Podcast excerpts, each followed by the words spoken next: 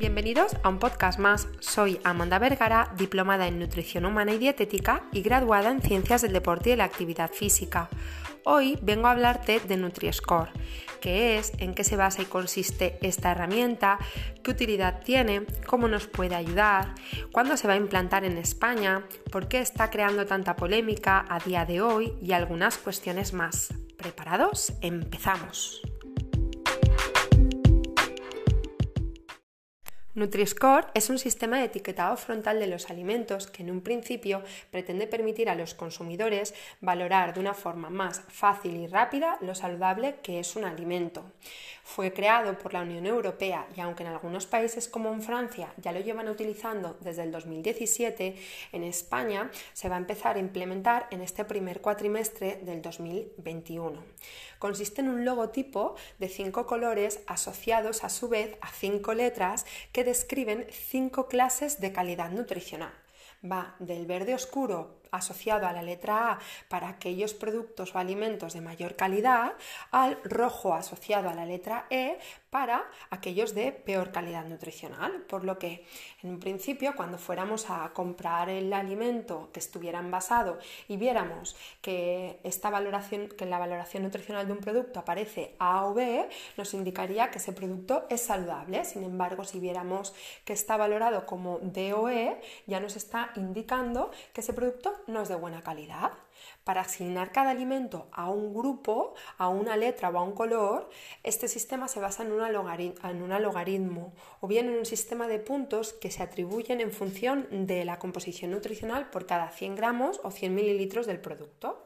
Así, por un lado, se valora aquellos aspectos o aportes nutricionales que se consideran positivos, como la presencia de proteínas, fibra dietética o el porcentaje de fruta o de verdura, de legumbre, de frutos secos o semillas que tenga el producto y también la presencia de aceites saludables. Y por otra parte, se juzga los considerados como aquellos aportes nutricionales más negativos, como pueden ser el aporte kilocalórico, las grasas saturadas, los azúcares simples y el sodio o la sal. La puntuación final hace que el producto se sitúe en un mejor o en un peor puesto de calidad nutricional que posteriormente será acuñado en el envase y que el consumidor podrá valorar de un simple vistazo. En un principio, este sistema parece una muy buena idea para orientar al consumidor a que sea responsable a la hora de hacer la compra y pueda llevarse a su casa aquellos alimentos más saludables de una forma rápida y simplemente con un, con un simple vistazo.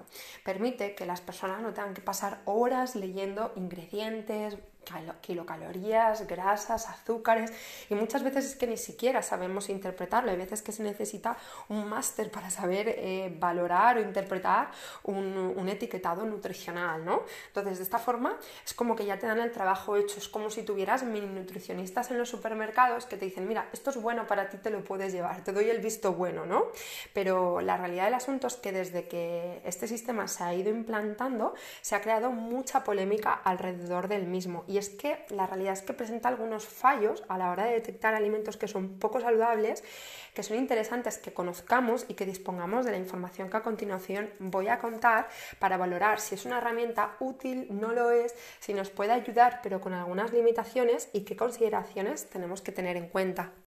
Algunos de sus fallos son que valoran alimentos con un alto contenido kilocalórico con una mala puntuación. Y no es lo mismo, por ejemplo, unos frutos secos o unas semillas que sí que tienen muchas kilocalorías pero que son sanos, que unos, por ejemplo, snacks salados que tienen muchísimas kilocalorías y no son tan sanos.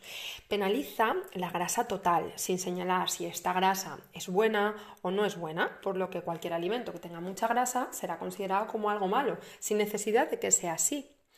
Eh, no diferencia tampoco entre el azúcar añadido eh, del azúcar que hay intrínseco, es decir, el azúcar que se añade de forma voluntaria al azúcar que ya está presente en el mismo, en el mismo alimento, como pueden ser, por ejemplo, el azúcar que hay presente en unos dátiles que ya está intrínseco, que no se le ha añadido de forma, de forma voluntaria. Se bonifica la ausencia de cosas o ingredientes. Es decir, el agua, por ejemplo, pues tendría una notaza. ¿Por qué? Porque no tiene nada, porque no tiene eh, grasa saturada, porque no tiene azúcar simple, porque no tiene sal, porque no tiene kilocalorías, ¿no? Algunos procesados cárnicos también se podrían valorar fenomenal, porque no tiene mucha sal o porque no tiene mucha grasa saturada. Sin embargo, sabemos que los procesados cárnicos pues no son saludables. O también hay veces que incluso un pan refinado, un pan con harina que le han quitado toda la fibra, puede ser incluso mejor que un pan que un pan integral, ¿no? Un pan de sándwich puede ser mejor que un pan con aceite de oliva añadido. Entonces, estas cosas las tenemos que tener en cuenta porque que se bonifique la ausencia de que no haya ciertos ingredientes no significa que ese alimento sea saludable, ¿no? Otra cosa que tenemos que valorar es que la industria no va a querer que sus alimentos salgan mal parados, por lo que a nivel tecnológico se modificará para que, para que la gente pueda venderlos más y pueden jugar un poco con nosotros, porque pueden modificar algunas cosas en, estos, en base a estos criterios que se saben y son públicos, ¿no? de, cómo se valora positivo o negativamente el alimento para darle una o darle un E, y esto puede hacer que nos, que nos engañen, porque al final la industria alimentaria busca vender. Y para ello si tiene que modificar eh, un poquito, bajar un poquito de azúcar, poner un poquito de fibra, pero a lo mejor te están valorando como algo positivo eh, un cereal de desayuno que sigue teniendo 25 gramos de de azúcar, que esto ya ha pasado con una marca que eh, ha modificado su producto, una marca de cereales eh, azucarados, que ha modificado su producto bajando un poquito el azúcar para que entre y lo han puesto con una nota B, por ejemplo, y es unos cereales, los Chocapix Bio, vaya, unos cereales de desayuno que no son saludables para, nosotros, ¿no? Eh, y, tienen un, y tienen un B, que es la misma puntuación que, por ejemplo, un yogur natural, o incluso una mejor puntuación que unas sardinas en aceite de oliva virgen extra, que tiene una puntuación D. Entonces, con esto hay que tener cuidado. También hay que tener cuidado en que un alimento no es solo la sal, ni la proteína, ni la grasa.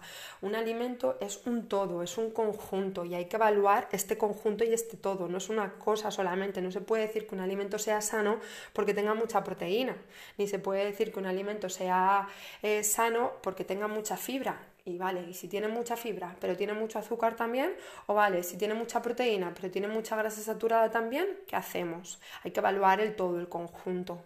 Eh, también es importante que, sepamos que este sistema permite que haya alimentos con una nota de una A o un B que no son, que no son sanos, como por ejemplo eh, los refrescos cero, los refrescos light. No puede ser que una persona vaya al supermercado y coja una Coca-Cola cero y se la lleve y se tome tres o cuatro al día, porque como está valorado con una nota A, piense que es sano. Y está valorado con una nota A porque tiene poco azúcar, porque tiene pocas kilocalorías, porque tiene poca grasa saturada, porque tiene poca sal, pero no es un alimento que sea sano, ni que lo tengamos que tomar eh, diariamente. De hecho, hay alimentos, que esto también es importante que lo tengamos en cuenta, que salen perjudicados de una forma súper injusta. El, ejemplo más claro es el aceite de oliva, que tiene una, una letra D, pero ¿cómo se le puede dar una letra D al aceite de oliva virgen extra y a un refresco cero, a una cola cero, se le puede dar una nota B? Esto ha hecho que las presiones del sector aceitero lo hayan sacado fuera de la valoración del Nutri-Score y que el ministro de Consumo haya dicho que el aceite de oliva virgen extra es, algo sano y que, y que, no va a tener una letra D, tendría que tener una letra A+, una letra A más, más, más, más, ¿no? Eh, o por ejemplo, otro ejemplo, ¿no? Que tenemos que los anacardos tienen una letra C, ¿por qué? Si son alimentos súper saludables, pues porque tienen mucha grasa, aunque sea saludable, no lo valora. Ahora la nueva polémica es qué está pasando con el jamón serrano, que le dan una muy mala nota, sale muy mal parado. Y la industria del jamón serrano está intentando también, como hizo la del aceite de oliva, sacar fuera al jamón serrano de esta, de esta valoración. O, por ejemplo, las latas de aceitunas eh, tienen una valoración peor que un zumo de naranja envasado azucarado Entonces, estas cosas son importantes que las tengamos en cuenta, porque no es un método en el cual nos podemos fiar a ciegas y, dejar la elección de, que metemos en el carrito de la compra en manos de este sistema, porque a día de hoy es un sistema que, tiene, que tiene, muchos fallos y que, que, ya veremos si se van modificando o adecuando o solucionando con el paso del tiempo. Pero es importante que entendamos que este sistema puede ser de ayuda en algunas, en algunas cosas, pero que es un arma de doble filo y en lugar de ayudar muchas veces nos, dificulta. Cuando yo lo veo útil o cuando yo lo veo que puede tener una buena cabida, eh, pues para comparar dentro de una misma categoría o dentro de un mismo pasillo, ¿no? Pues por ejemplo, dentro del pasillo de los snacks salados, unas papas con patata, aceite y sal son mejores o tendrían que tener mejor puntuación que unas patatas con patata, aceite, sal, saborizante y potenciador del sabor. Aquí yo sí que lo vería de una buena utilidad, que dentro de, que sepamos que algo, un alimento, no, tendría que, no, es saludable, que unos tengan peores notas que otros, para comparar dentro de un mismo producto, ¿no? dentro de una misma sección. O por ejemplo, que el atún enlatado natural es mejor que el atún en aceite de oliva o de girasol, o que el tomate natural es mejor que el tomate frito y que el tomate frito a su vez es mejor que, que el ketchup. Aquí sí que, sí que tiene una buena cabida este tipo de, sistema de, etiquetados. Hay que utilizarlo, pero teniendo en consideración estas cositas que son importantes de valorar y de apreciar.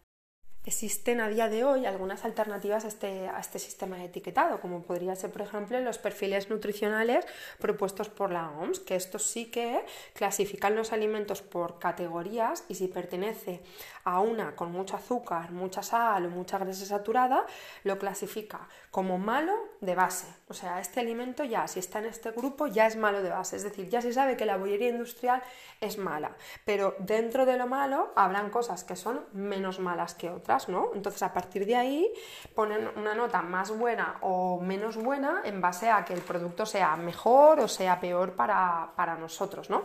También están los muy famosos sellos negros que se usan en Chile que alertan del contenido en azúcar, grasa o kilocalorías. Entonces, si un producto es muy rico en alguna de estas tres cosas, azúcar, grasa o kilocalorías, aparece un sello negro en la parte frontal que indica alto en kilocalorías o alto en azúcares. ¿no? Desde que se implementaron, el Ministerio de Salud de Chile dice que ha habido un cambio de hábitos de consumo en, en su sociedad y que ha disminuido un 25% las bebidas azucaradas, un 17% los postres envasados y un 14% el consumo de cereales azucarados tipos de desayuno. Otra clasificación puede ser, por ejemplo, la NOVA, que, determina cuatro rangos en, los cuales aparece de, menos a más los alimentos que están menos procesados. ¿no? Pues primero aparecerían en el primer rango en las materias primas no procesadas, en el segundo con un mínimo procesamiento, en el tercero procesadas y en el cuarto ultraprocesados. ¿no? Y aunque bien es cierto que casi todos los procesados pues, estarían dentro de un saco de no muy healthy, no muy saludable para nosotros, no todos los procesados son malos, de hecho hay procesados que son muy interesantes a considerar para nuestra salud, como puede ser por ejemplo un kefir o como puede ser por ejemplo un fermentado, ¿no? que está procesado pero es bueno para nosotros.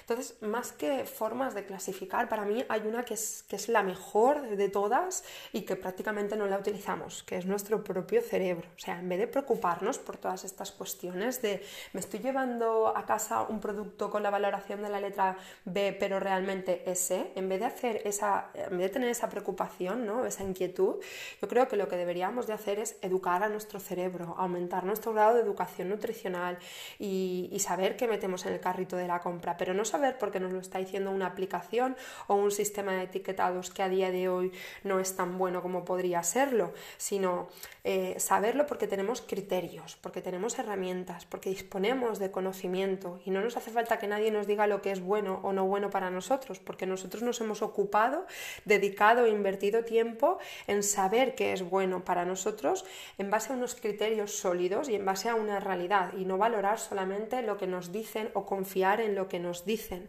sino confiar en lo que nuestro cerebro sabe y en lo que es bueno para nosotros. Hay que recordar que el mejor etiquetado es el que, es el que no existe, ¿no? Los productos frescos no tienen etiqueta.